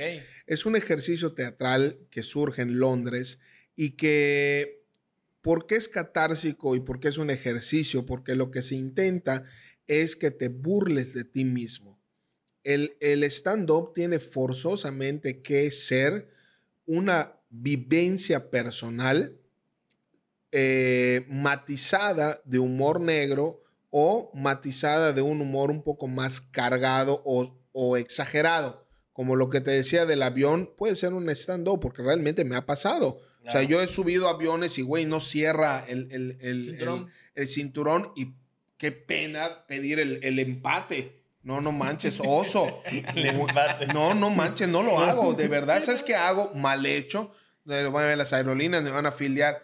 No, güey, agarro, pongo el cinturón y, y cubro con mi camisa. Ah, güey, y, y me voy sin cinturón apretado. Total, si se cae esa madre, ya te rompiste la madre y ya claro. estuvo listo. Que empiece la turbulencia, el primero que pasa es Sereco ahí. Sí, o sea. ¡Eh! Mondongo aéreo. Mondongo aéreo. No, no, no manches. O sea, pero, pero son cosas que, que el stand-up, esa es la finalidad. Claro. Es un ejercicio catársico para que tú puedas burlarte de ti mismo. Y hoy en día, ¿qué es lo que sucede? Que viene una ola de stand-uperos o que, que hacen mucho stand-up, muy padre, pero al final del día llegan a tener tanto éxito que se les gastó el gas. Porque hoy ves estando peros que están haciendo rutinas de cómicos. De Sí. Tony Ballardi, de Sí. Tony Flores, de Jorge Falcón. Ya están haciendo chistes. Eso ya no es stand-up. Sí. Entonces, pero al final del día, yo siento que cualquier cosa que hagas simplemente es comedia. Llámenle comedia y, y no pasa absolutamente nada. Al Para que no la tengas que, que encerrar Segmentar. en algo y haya alguien que te diga, ah, es que eso no es porque no es purista en este aspecto. porque ¿no? inclusive los eh, por eso el stand-up tiene que ser sin personaje. Sí, claro. Pero es un error. Porque es un error. Porque el personaje puede ser un stand-up. Es el personaje hablando de sí mismo. El costeño ha hecho stand-up. es, costeño es hecho el costeño hablando de su personaje. Cuando hago mis prólogos, como te digo, como ser eco, estoy hablando de una vivencia del personaje. Claro. Es stand-up. Claro. Sí, sí, sí. Pero, pero bueno, ponte a pelear con los no, claro. eruditos de No, la por comedia. supuesto. O sea, a ver. Y- gracias. Y, y- y- y de hecho viene de, de este tipo de, de- consejos, este tipo de, argumentos viene siempre de personas muy experimentadas como tú, que tienen muchos años aquí. Todavía eh, te platicaba de Teo González, decía en La Cotorriza hace unas semanas, que el objetivo al final, seas un cuentachiste, seas un estandopero, seas como te quieras llamar, es hacer reír. No hay una regla que seguir. Si hay una escuela, por supuesto, hay una escuela que respalda, pero el objetivo final es hacer reír a la gente. Y, y al final del camino, el, el problema, mi estimado, es que hay, una, hay un gran desconocimiento de, de las cosas. Eh, muchos dicen, es que yo soy cómico, no es que yo soy comediante, es que yo soy... Ni ellos saben qué son. Sí, claro. Porque no es lo mismo. Cómico es muy sencillo. Cómico es cuando logras hacer un personaje que se vuelve, valga la redundancia, cómico, como Cantinflas, como Clavillazo, como Resortes, como Capulina, que si tú te fijas, todas sus películas es Capulina, es Sí. Cantinflas, Cantinflas Bombero, Cantinflas Doctor, Cantinflas Ministro, es Cantinflas. Sí. A diferencia de Tintam, él era un actor de comedia, Sí, claro. porque él era personajes muy distintos, como Joaquín Pardavé, es un actor de comedia. Y, y así podrías ir eh, desglosando infinidad de personajes que tienen los estilos de la comedia. O sea, por ejemplo, mi tío Héctor Cholo era un cómico y él me lo dijo en una ocasión. Me dice, sobrino, eh, cuando hicimos una temporada en el Teatro Colón y que nos fue a ver y todo, me dice, sobrino, te felicito. Eh, el personaje de Sereco está muy bien, está muy padre, pero pobre de ti. Yo, ah, chiflados, ¿por qué? Porque has conseguido una buen, un buen empalme, un buen match con la gente, pero cuando quieras hacer otro tipo de cosas, te va a dar más trabajo. Y esa es la neta, cuando quiero hacer cosas que no son de Sereco, ah, Basta. la gente así como que eh, Mm, da no. trabajo. De hecho, he tenido que hacer eh, cosas muy locochonas y que nos gusta mucho experimentar. Eh, tan es así que somos los únicos comediantes regionales eh, Perdón, por, dicen que alabanza en boca propia es vituperio. Pero creo que el que lo dijo en su vida hizo nada y a mí me vale grillo. Me gusta hablar de lo que he hecho porque mi trabajo me ha costado. Aparte, ni sabemos qué es vituperio, ¿ok? Así es, Así que no hay entonces, problema. Es algo así como que de un... Bueno, viene de la... Bueno, luego les digo la explicación. Pero somos los únicos comediantes regionales que han sido solistas con la orquesta de cámara de la, de la ciudad. Wow. Y cantando ópera. Wow. O sea, cantando ópera y haciendo un híbrido, una fusión de comedia regional con, con eh, el bel canto. Que al final del día podría ser algo similar a lo que es la opereta, que es una comedia en, en- en, eh, ópera en comedia. Entonces son cosas que, pero para eso hay que estudiar. No es nada más pararte a decir Claro. tonterías, mentarle la madre a todo el mundo y decir insultos. Y, o sea, no, hay que usar. Y se molestan cuando les digo es que el insulto, no es que yo no estoy en contra del insulto. Al final del día, cada uno escoge el tipo de comedia Claro. que quiere hacer. Cada uno. Y, y si esa comedia te resulta o te da mayores beneficios artísticos o financieros, pues está bien. Pero no por eso deja de ser lo que es. Claro. El insulto es el recurso barato o la falta de recursos y no deja de ser una comedia vulgar, altisonante, soez, Por pero supuesto. se molestan Y se no lo tiene dicen. nada de malo porque eso es al final de cuentas, es, ¿no? es- es- es lo mismo, o sea, es como Polo Polo que hoy digan es el mejor humorista para la familia, por el amor de Sí, Dios. claro. No. No, Tú no. veías, o sea, yo veía Polo Polo a escondidas porque no querías que, que tu mamá escuchara que estás viendo entre más se moja el chango, más duro se pone el pájaro, ¿no? Es correcto. O sea, De- sí, de- y en nuestra, en nuestra generación hubo un grupo español que se llamaba, creo que La Trinca, y, y bueno, no sé si alguna vez la han escuchado, quiero una novia pechugona, Sí. que sea, era un escándalo es- que un chavo escuche esa rola, o la de estoy llorando en mi habitación. Sí, sí, sí. O sea, era un escándalo que tú escuchas, sufrema, y hoy las cosas que solo pongan grupo marrano, no, que que, que justamente, justamente estaba viendo la cotorriza y, y toman el ejemplo de sufre ah, y como las señoras sufre Ramón le cambian ¿no? claro. Este, devuélveme no sea grosero por favor a mi chica ¿no? le empiezan a cambiar todo sí sí sí porque al final lo escuchan como algo muy fuerte Muy fuerte. Al final del día el contexto de esa época era algo impensable. Claro. Lo mismo con la censura que existía en, en la radio, en la televisión. Y, y ese es uno de los proyectos por los cuales igual nosotros estamos trabajando desde hace un tiempo, de seguir manteniendo el teatro regional, pero que la gente no se confunda, de verdad no se confunda. Yo no, no tengo absolutamente nada en contra de ningún compañero, cada quien es libre de hacer lo que quiera con su trabajo, pero que no confundan, o sea, el hecho cuando dicen, es que teatro regional es porque es de la región, ay, por el ternuritas. Sí, no, claro. Les voy a pasar unos libritos ahí para que para, eh, y, y- o luego igual de que no es que el insulto según su connotación o según su semántica o si es malintencionado, es un insulto. Así es. Al final del día es un insulto, como lo quieras poner, es un insulto. Entonces, y el teatro regional, la finalidad que tiene debe de utilizarse como un puente de comunicación social y fortalecimiento cultural. Simple. Así. Con todas las palabras. Simple. Con todas las palabras. sí Así, sí, simple. sí, sí. ¿Qué es eso? Pinky Promise. No. Ah, no. De. Sí. Así de. Alto Con mucho, exactamente. Ah, Muchas gracias. Te voy a decir algo. eh, an- cuando estábamos, ahorita vamos a hacer un corte en breve, pero quiero cerrar con esta, esta sección.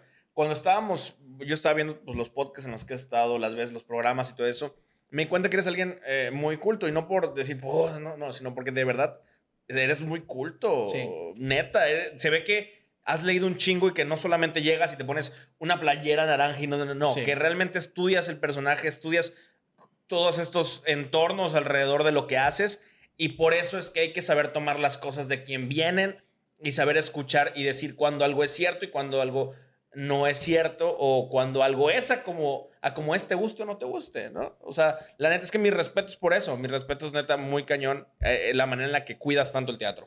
No, y, y al final del camino, te reitero, o sea, es un tema que nunca me he explicado por qué a muchos compañeros les cuesta mucho trabajo cuando les dices, es que tu trabajo es vulgar.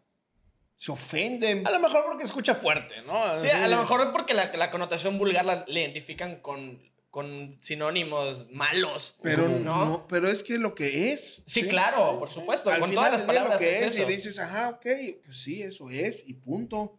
O sea, es mi comedia, eh, así trabajo, es lo que me gusta hacer y es lo que me deja lana. Así es. A mí, ¿qué, ¿qué es lo que te digo? Yo sé que si yo de repente me pusiera a requintear madres, o sea, probablemente pueda yo tener a lo mejor más trabajo. Claro. No lo sé, porque a lo mejor igual la gente ya no me lo acepta por, lo, lo- Por el lo tiempo que, que llevo es- que haciendo mi trabajo. Platicando contigo decíamos, qué extraño es. Sí, entonces, pero en lo personal, yo, sin un afán de ofender, yo dije, cuando, cuando yo empiezo en esto, dije, no, yo quiero mantenerme, aferrarme, para que el día de mañana la gente que, que pues, cuando Dios me, me permita hasta aquí, la gente que te recuerde digan, ay, qué padre, no, sí, fulano hacía estas ostras, hacía esto, hacía esto, no como una persona de que muchos, o sea, están olvidados esa gente que solo trabajaba con un lenguaje soez y que solo se decidió a trabajar de esa manera.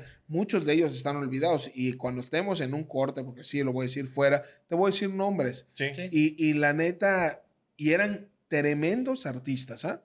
Sí, claro. tremendos artistas, Sí. pero se fueron hacia ese, hacia ese camino y hoy no son tan recordados como la gente que sí hizo otro tipo de cosas. Ni tan valorados, ¿no? Al final de cuentas dices, "Eh, un insultador más, ¿no? Un güey ya está, insulta más". uno más del montón. Sí, Es y- Y eso correcto. que nosotros decimos groserías hasta por los codos. Sí. Pero hay que saber, o sea, Pero es distinto el Claro. formato que están haciendo. O sea, al final del día, como, te, como les digo, yo no estoy en contra de los insultos. De hecho, me río de eso. Sí, me claro, gusta, claro, soy claro. folclórico. mi- soy una persona que, que de repente me, me encanta dar mis requinteadas y creo que por eso eh, a veces me estreso mucho porque sí me, me como dicen, me desahogo Sí. verbalmente, pero eh, al final del camino, pues tú puedes hacer lo que quieras, simplemente no confundas lo que pasa, que es muy simple. La imagen o la marca teatro regional es algo que vende. Sí, claro. Entonces, por eso se cuelgan un poquitito de allá, esa parte. porque simplemente anúncialo como comedia,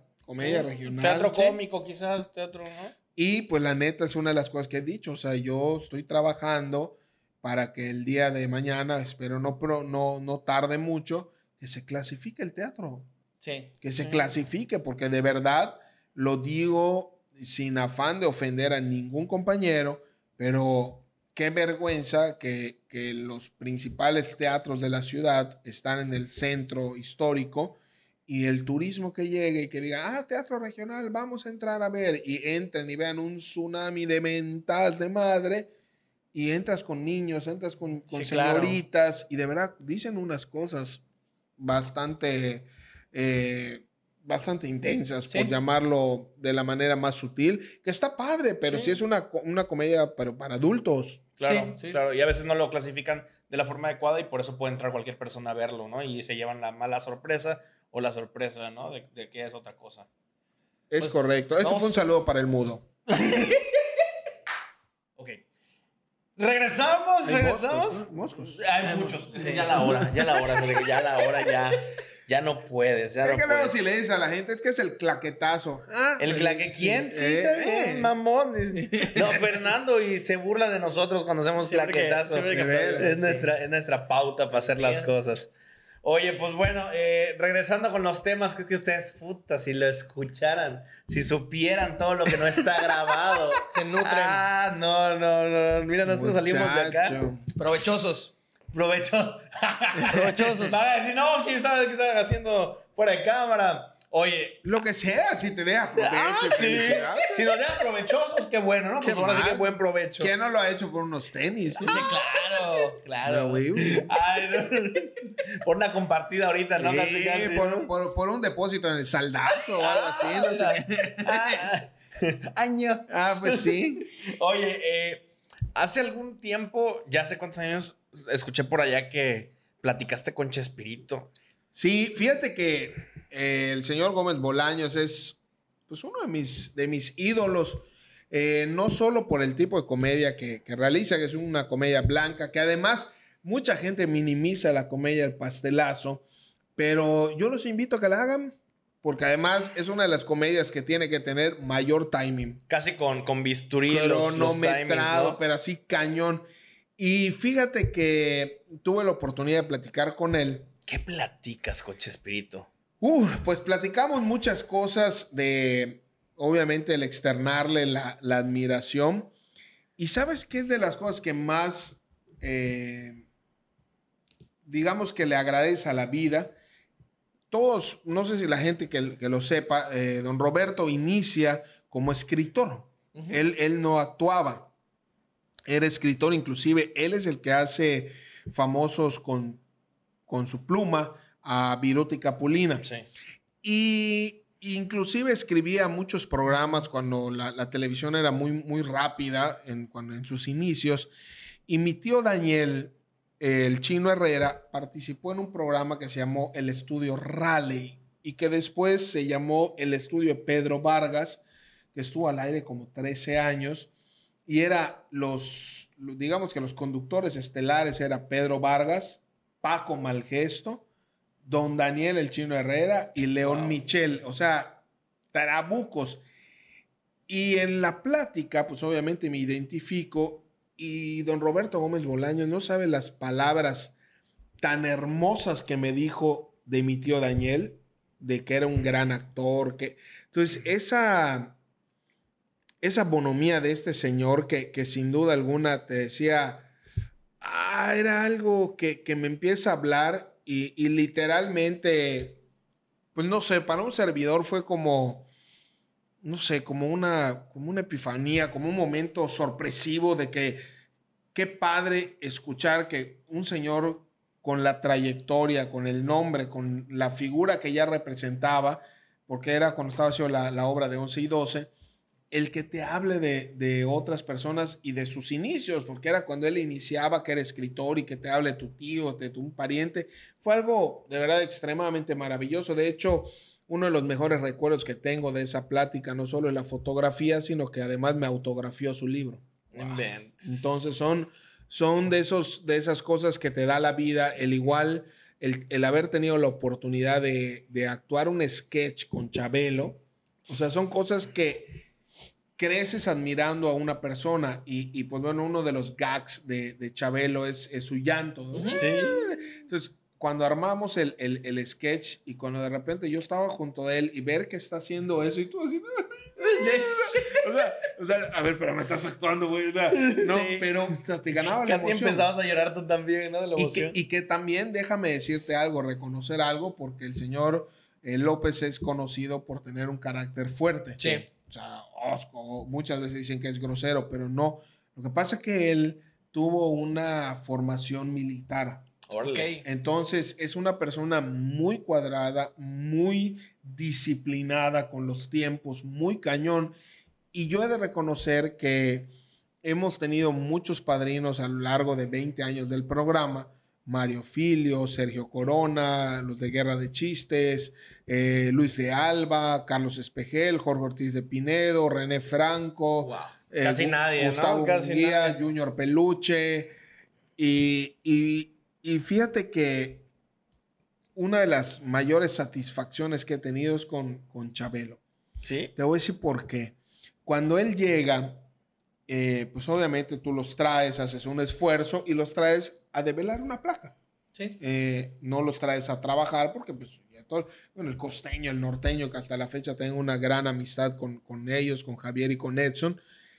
Y cuando llega Chabelo y me dice, y pues bueno, yo sabía que le gustaba ir a comer a un lugar de mariscos que ni siquiera que digas, ay, voy buscando lo más de alto, no, un lugar que se llama El Cangrejito, ya creo que ya no existe, está a un costado de la educación y patria, es una coctelería así chiquitita. Y llegamos allá, entonces yo pues adelantó mi gente y toda la cosa y hay como un pequeño, no es privado, pero a la izquierda, un- y ahí estamos. Cuando llega la cuenta, obviamente él tira a agarrarla. Y le dije, no, señor López, yo la voy a pagar. No, yo la voy a pagar, pero además con su voz así. Sí, y tú, que- tú, él no habla así, Sí, sí, sí, sí, sí. Algo muy grueso. Y dice, no, yo la voy a pagar y por mis gemelos, por el gusto de estar. Ah, bueno, pues páguela, ¿no? El caso es que ya luego me dice, ¿qué vamos a hacer? Le digo, pues bueno, pues es de velar la placa, que no sé qué, que por acá. Y yo de atrevido le digo, claro que actuar un sketch sería algo, un, un orgullo. Es que eso es lo mejor, estirar Y- la liga y- de sí, hasta sí. dónde. Y me dice, pues para eso venimos, ¿no? ¡Oh! Y yo así de que, este, producción, otra turusa, porque ya me gané. ¿no? Y- Por y- supuesto. y de allá viene lo mejor, que al final del día yo creo que estas enseñanzas que te dejan estos, eh, estas grandes figuras, es lo que hay que aplicar, jóvenes. No se mareen por subirse un kilo de tortillas. Escúchenlo, escúchenlo. Me dice el señor Chabelo, en, cuando haces comedia, el que cierra el sketch, se supone que es el estelar, es el cómico, el estelar. Entonces hago este pequeño brevario para lo que voy. Me dice don Xavier, este, ¿cómo lo hacemos con el sketch? Entonces le digo, bueno, si me lo permite, ser el mero día, me permite y hago una guía en lo que usted va a descansar a su hotel. Nos vemos previo a- acá en el, en el teatro, le damos una pasada y ya. Ah, ok, me parece muy bien. Nada más tres cosas importantes. Tres cosas importantes. Sí, sí, Yo sí. Me dice, uno. Tres mi- cosas importantes. ¡Cuate! y, y me dice, mi personaje no insulta. Sí. No, sin problema, le digo, hacemos una comedia familiar, que no sé qué. Ok. Punto número dos. Mi personaje tampoco dice albures o connotaciones sexuales, porque es un niño de, de 12 años. Yo le digo, no hay ningún problema. Y la tercera, que es la más importante. Y yo, uh, dije, "Ah, ya valió. O sea, de aquí va a venir. Sí. Me dice, jóvenes, no necesito terminar el sketch yo. El Wow. sketch lo deben terminar ustedes. Hoy es noche de ustedes, no mía. Cállate. Otra truza más, O sea, producción. no, no, no, no, ahí no, literalmente yo le iba a decir, enjuáguesela porque ahí le voy. O sea, o sea, no manches que una persona de, De ese ese, calibre. calibre, No. te diga, Wow. simplemente te demuestra eso. O sea, cada quien tienes que tener confianza en lo que eres. Entiéndanlo, señores. Nadie va a ser más que, que Cholo, nadie va a ser que el chino, nadie más va a ser que el Cereco, nadie va a ser más nadie que, que nadie. Cada uno somos individuos porque somos individuales. Cada uno tiene su feeling, su personalidad y su público. Nadie le va a robar el público a nadie. Entiéndanlo. Entonces, cuando una persona de este tamaño te dice eso, te da esa confianza, dices, oye, qué padre, qué padre. Y de hecho, por eso nosotros a lo largo de, de nuestra carrera hemos apoyado a mucha gente que hoy muchos de ellos son consagrados, aunque muchos se olviden de dónde salieron, pero allá ellos. Eh, y yo creo que siempre es padre. O sea, a la fecha tengo un grupo de niños que ya son jóvenes, adolescentes, y, y que sigo forjando esta nueva camada de, de jóvenes, de niños, de, de inculcar el teatro en, en, los jóvenes, ¿no? Y yo creo que esa es una de las, de las dos experiencias maravillosas que he tenido, esa plática con, con Gómez Bolaños, ese, ese compartir el escenario con Chabelo fue increíble, esa amistad con Ortiz de Pinedo, con el costeño, con el norteño, que tenemos una amistad muy padre, son, son de esas satisfacciones que te da la, la vida y, la artisteada, como también ha habido cosas muy difíciles, la gente dice, es que ustedes exageran, que no, no, desgraciada o agraciadamente tenemos una escuela de eso de morirte en el escenario. Y a veces hay gente que sí lo cree y otros que no. Y estos chavos, hace eh, año y medio más o menos, tuve la desafortuna de que en el escenario me rompí el cuádriceps. Wow. Estábamos haciendo Frozen y utilizamos mucho humo y, y, una máquina de nieve y una serie de cosas. Y en un oscuro resbalo con un charco de aceite y caigo sobre mi pierna así doblada y se me quebró el cuádriceps. El caso es que me, en oscuro y para acá y hacer una serie de cosas, me jalan, me intento levantar a ver qué tan mal, doy un pasito bien, doy dos pasitos bien, al cuarto pasito hace mi pierna así como plan, mocos otra vez al suelo. Y de allá llegan unos amigos médicos y, y, me dicen, ¿qué vas a hacer? No, ¿qué van a hacer ustedes? Yo tengo que salir a la mitad de la primera función. Y no, no te debes de mover. No sabíamos que, que había, pero podían ser muchas cosas. El caso es que para no hacerles largo el cuento, me, me senté en un case de la, de la pantalla. Ahí me senté, sin inmovilizar la pierna porque me dolía como la fregada y porque si tenía fractura me iba a complicar. Terminé la, la- la función e hice la segunda función Wow. allá. Y terminando, literal, estoy sentado en el case esperando a que llegue la ambulancia. Me fue a buscar la ambulancia, eh, hospital, quirófano y fue rotura mismo de... día. Ese mismo día. Fue rotura de Su cuádriceps. Entonces, y así ha sido mi vida en el escenario. O sea, de verdad soy un hombre sumamente apasionado porque en una ocasión mi papá me dijo, no tienes tú la menor idea de lo que tuvo que hacer cada una de las personas que está sentada allá para juntar el dinero para poder pagar el boleto que a la postre va a pagar tu sueldo. Así que tienes que salir literalmente, perdón por la grosería, pero a romperte la madre al escenario. Es lo, men- lo menos que puedes hacer por el público. Es que sí, sí eres 100% entregado y es increíble cómo literal dejas el alma y el cuerpo ahí. Literal, ¿eh? O sea, ahí sí que as- así ha sido mi vida. O sea, siempre he sido una persona muy, muy entregada al teatro. Me gusta. He trabajado con calentura, con, con lo que te puedas imaginar. Y, y sales allá a reír, a echarle. Yo creo que ya ni siquiera tenemos palabras de lo impresionados que estamos de diferentes cosas que nos has platicado, tanto de las enseñanzas que nos has compartido, que te las agradecemos muchísimo, de este impulso que también, que muchas veces damos un consejo o contamos una experiencia sin querer causar más allá de contarlo, pero causas algo en las demás personas. Y conforme nos fuiste contando, fuera de cámara y dentro de cámara, no- creo que nos fuiste llevando a un punto de, de, de amor al arte por lo que haces, sea lo que sea que hagas. Y, ¿no? Y mamá siempre respeto, y respeto también. Sí, muchísimo. Es O sea, que es sí. amor, respeto y preparación. Hay que prepararse. O sea, hoy en día hay que tomar las cosas con profesionalismo. O sea, es lo que yo toda la vida he dicho, sean profesionales de lo que hagan, o sea, lo que sea, pero que sea algo profesional, que tú sepas que te estás entregando, que estás chambeándole, que le estás...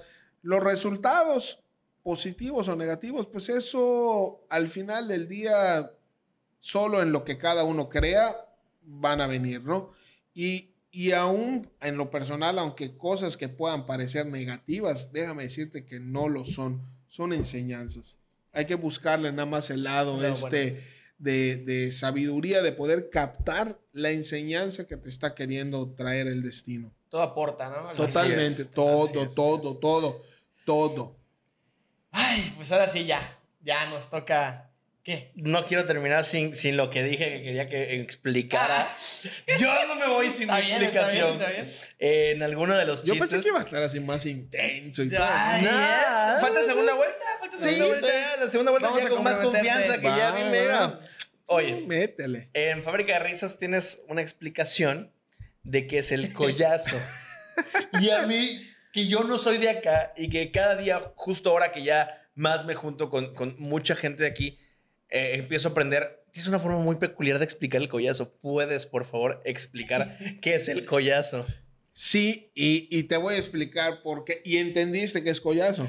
A ver, explícamelo. No, no, no, en serio. Sí, sí, entendí, sí, entendí. Obviamente, que es lo que te digo, hay que profesionalizar el trabajo. Cuando nosotros llegamos a, a Fábrica de Risas y, y de verdad eh, hicimos, llegamos ese día y llevamos como seis personajes para, para interpretar. Ok. Y al final decidimos, no, solo seré con ojos porque eran los personajes ancla.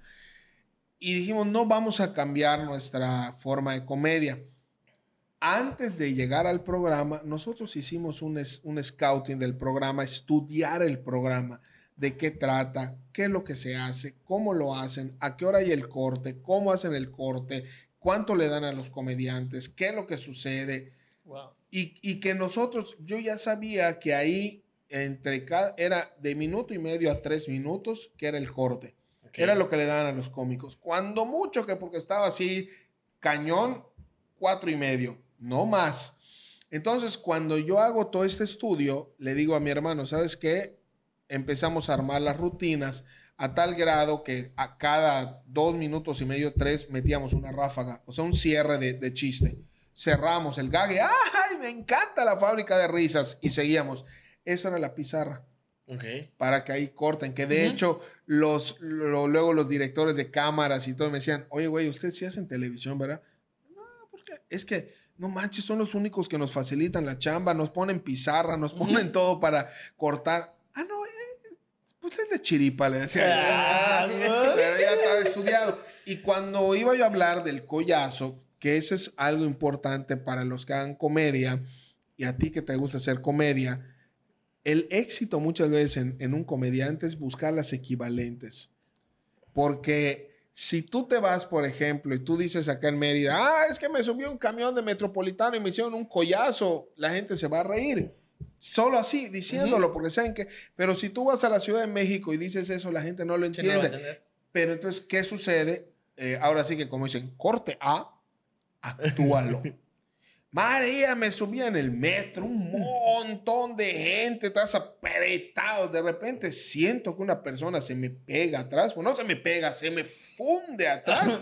y de la nada, estoy tranquilo, estoy agarrado, pues estoy preocupado que pase algo. Y siento que me dan un levantón, me hacen un collazo, que hasta brinqué. Entonces, aquí ya les estás diciendo qué es con la actuada, con la acción. Hay que actuar.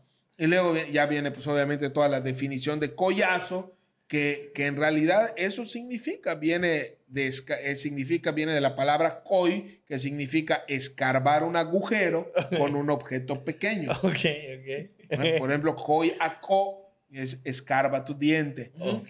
Coi a ni escarba el hoyo de tu nariz. Ajá. Koi a pish, escarba tu rodilla. y de allá, y le dice, eh, pero los yucatecos le ponemos otros seudónimos. Por ejemplo, collarín, que es un coi chiquitito. Collar, pues es lo que te pide la chava para que te deje que le hagas coi. Collado, pues es un coi al de al lado. Pero esto, fíjate, esta es una rutina que además tiene mucha historia. Esta rutina, mi tío Héctor la utilizó en una obra que se llamó Coy Story, Órale. que fue la parodia de Toy, Toy Story, Story, la primera, hace 100 mil años. Y cuando iba yo a hacer en, en- en la televisión, yo ya tenía el nombre de Cereco. Mi primo Manolo, en paz descanse, me pone el Yom, para que sea Cereco Yom.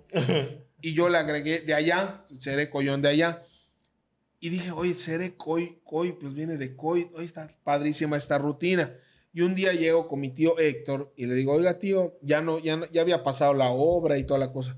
Le digo, oiga, tío, fíjese que tengo esto, esto, esto, esto, y eh, encaja esta parte eh, de, de la rutina.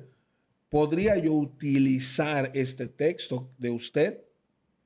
Se voltea, porque además tenía ojos grandes, pero siempre los tenía así cerrados. Y me dice, ¿cómo, mis?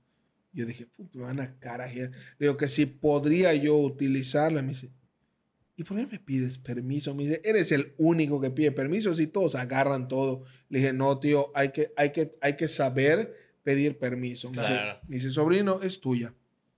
Así. Y así fue. Entonces es una rutina de esa obra y, de, y, y que te digo, son ese tipo de cosas que hay que actuar. Es como, como hace un rato, no, eso creo que no, no sé si salió o no salió, que No le dije, estás achuchado. Ah, Sí salió, sí salió. Que me dices que es tabasqueño, está chuchado, es cuando una chava, pues bueno, te enamora. Como dice, mae, co- tomaste caldo de calzón, ¿no? Ah, Cosas así, ¿no? dale.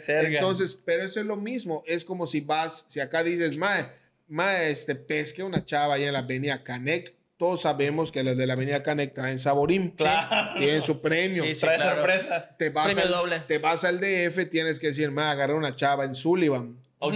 Entonces, tienes que hacer esa chamba de las, Adaptación. equi- las equivalentes. Es, es la, la famosísima tropicalización, ¿no? Sí, hace las equivalentes, equivalentes de las cosas que digas y muchas veces eso le pasa a muchos compañeros del DF que vienen porque quieren hacer una comedia muy chilanga. De hecho, Ortiz de Pinedo decía que eso era algo que le gustaba mucho de nosotros, que aún de estar ya en México dos años en el programa, Wow. nunca eh, dejamos de hacer la comedia yucateca y casi todos a los que invitaban terminaban haciendo el come- la comedia tipo Chilanga. chilanga de que, a ver, chiste de qué quieren, de borrachos o de qué, o sea, ese tipo de, de comedia. Y cuando vienen acá, pues pasa lo mismo, dicen, boobies. Ah, Acá dice chuchus. Chuchus. Ujú. Y, y lo mismo, ah, es que le vi su asterisco. La gente dice, "Ma, ¿qué es eso? O sea, entonces ese tipo de cosas hay que, hay que buscarle las equivalentes para cuando vayas a otra parte de, de la República, que en todos lados la comedia es igual, causa risa, pero la tienes que hacer. Ahora sí que es el mismo fondo, pues la forma cambia. Roberto Martínez. ¿Eh? Es que es, es, es, algo que él tiene muy, muy, muy claro sobre fondos y formas. Sí. No explica bien, pero, pero más o menos por ahí va. Eh, sí, justo es eso, que puedes hacer cualquier cosa que esté de moda si quieres, sin cambiar quién eres. Sí, Eh, y es. eso es como lo importante de cada cosa.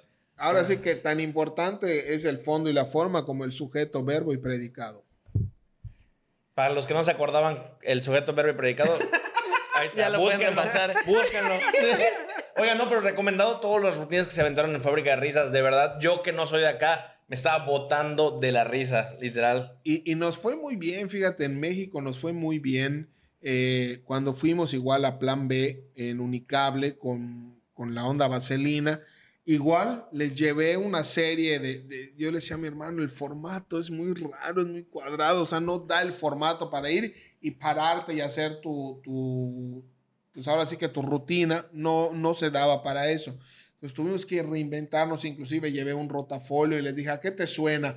Y les ponía palabras en maya y, Ujú. y se armaba el cotorreo porque pues obviamente decían que shish, ¿qué es, qué es shish? O sea, unos van a decir, es un batallón de infantería. es que esa es una anécdota terrible. No fue mía, pero ahí voy a quemar a una, a una, no sé si fue conductor o conductora del Canal 13 hace muchos años y estaban narrando un, este, un, un desfile del 20 de noviembre y de repente pues se le va el tema a la chava y dice, y a continuación vemos que se viene acercando el Shish Batallón de Infantería. El- Era, era el decimonoveno, o sea, ¡No! ¡No! Leyó el teleprompter Sí. tal cual. Eh, o sea, no, o sea, veía el, el No, olvidé la- el cartel del cartel. Ah, barco. verdad, por eso, por eso. Decía el Shish Batallón, el Si no lo decimonoveno. entendiste, decía X1X. X1, O X, X, ajá, el decimonoveno, ¿no? El Shish Batallón. No. O sea, es algo que sí pasó. Sí, fue neta, Todo- fue neta. uno comedia Sí, fue yucateca. neta. Otro igual cuando ya vieron las campañas de, de los, de los cacharros y toda la cosa y se le fue el tema a un, a un comentarista del noticiero. El recuerden, señores, este, este fin de semana hay campaña de descacharrización, así que por favor saquen sus cachorros a la puerta. No. Sí, güey. A mi perro lo van a tirar a la Sí, basura. la güey. neta sí, es que sí hay muchas cosas. En la segunda vuelta vamos a hablar de las cajeteadas, porque créanme que Sí. soy el rey de eso. Pues bueno, Happy ya se comprometió con nosotros a la segunda vuelta. Sereco, mil gracias. No, hombre, verdad, Mil gracias gustazo. por estar aquí con nosotros, por haber venido aquí a tu casa. Gracias. Siempre que lo necesites, siempre que lo quieras. Esto de gracias por todas las enseñanzas, Sí, gracias por sí. tu tiempo, por todo lo que estás transmitiendo también para ellos, que, que no sabemos quién ahí detrás de, de la pantalla puede ser la siguiente generación de nuevos comediantes, de nuevos creadores de contenido o de lo que quieran, pero que lo hagan bien. Así ¿no? es, la neta que yo siempre lo he dicho, no importa que sea la cámara más cara, el teléfono más caro, el micrófono más caro, que las cosas se hagan con un sentido profesional y de preparación. Eso es lo importante en el contenido, eh, el que tengas entusiasmo y que sobre todo veas las cosas con seriedad. La comedia es algo que se debe ver con mucha seriedad, chavos. Si quieren dedicarse a eso, estudien un poquito. Yo, yo, agregar. yo, Otro mira, saludo para el mudo es el mudo 2 y un saludo. Está más que impresionado. no, es que te voy a decir algo. De verdad, me quedo con muchas cosas y es algo. Puta, no vayas a quedarte con mi teléfono porque ni lo he terminado me de quedo pagar. con muchas todavía. cosas que voy a ir a empeñar saliendo de acá porque voy a comprar una cámara ya que ya no tenemos la nuestra. No, este, de verdad que muchísimas gracias. Don Mario. Ay, no manches. No, no. No, Sereco, muchísimas No, gracias. eh, eh, eso del don Mario es neta. Yo creo que, no sé con la generación de ustedes si pasa. ¿A ustedes les gusta que les digan señor? sí. O sea, es así como de, oh, de Ah, caché. sí, sí, Ah, entonces, sí pasa lo mismo. Cuando yo estaba chavo, eh, X edad, 18, 19, puta, sí decía, no, que me digan, señor Herrera, señor Herrera. ¿A ti te da igual? Sí, me da Eh, igual. eh, no, a mí sí me daba ese, ese rollo. Y recuerdo que cuando empezamos el programa en el 2000 en Grupo Rivas, el del siempre nos metíamos al estacionamiento y el, el, el que atendía ya, jóvenes Herrera, jóvenes Herrera, y, y digo, aunque te decían jóvenes, pero bueno. Sí, te sentías como, caché, ¿no? como Bruno Díaz cuando le decían, señor Sí, Bruno, sí, joven Bruno. entonces, pero pasó el tiempo dejamos el programa, empezamos la tele, bla, bla, y, y pasaron no sé cuántos años y regresamos al Grupo Rivas a un programa, una invitación o X cosa. Y nos metimos al mismo estacionamiento y ahí seguía el mismo maestrina ya. Y nos ve, señores Herrera. Dije, uff, ya, Ya valió, ya valió. ¿Cómo ya, ya, ya, pasado? ya, ya estamos rucos. Ya se vio el cambiazo, ¿no? Sí, ya se vio el cambiazo. no manches, dije, valió. Ay, pero bueno, mis capis, aquí les dejamos todas las redes sociales de nuestro invitado para que puedan ir a seguirlo y compartir su trabajo y apreciar su trabajo también. Eh, algo que quieras agregar ya, además de todo lo que dijiste. No, ya, gracias. Ya, Ya, ahora ya, sí, gracias, ya. gracias, gracias a todos los que vieron, gracias a todos los que disfrutaron. Pues nada, les recuerdo que no olviden suscribirse, comentar, likear y compartir esto, así nos ayudan a seguir creciendo y teniendo siempre mejores invitados, siempre, siempre progresando con esto. Te recuerdo que mi nombre es Timmy Cervera. Yo soy Rob Alarcón, nos acompañó Cereco. Thank you very much, de pavo. Cuídense mucho los TQM y nada, chao, chao, bye. Por dos, como dicen los chavos. Chulada, chulada.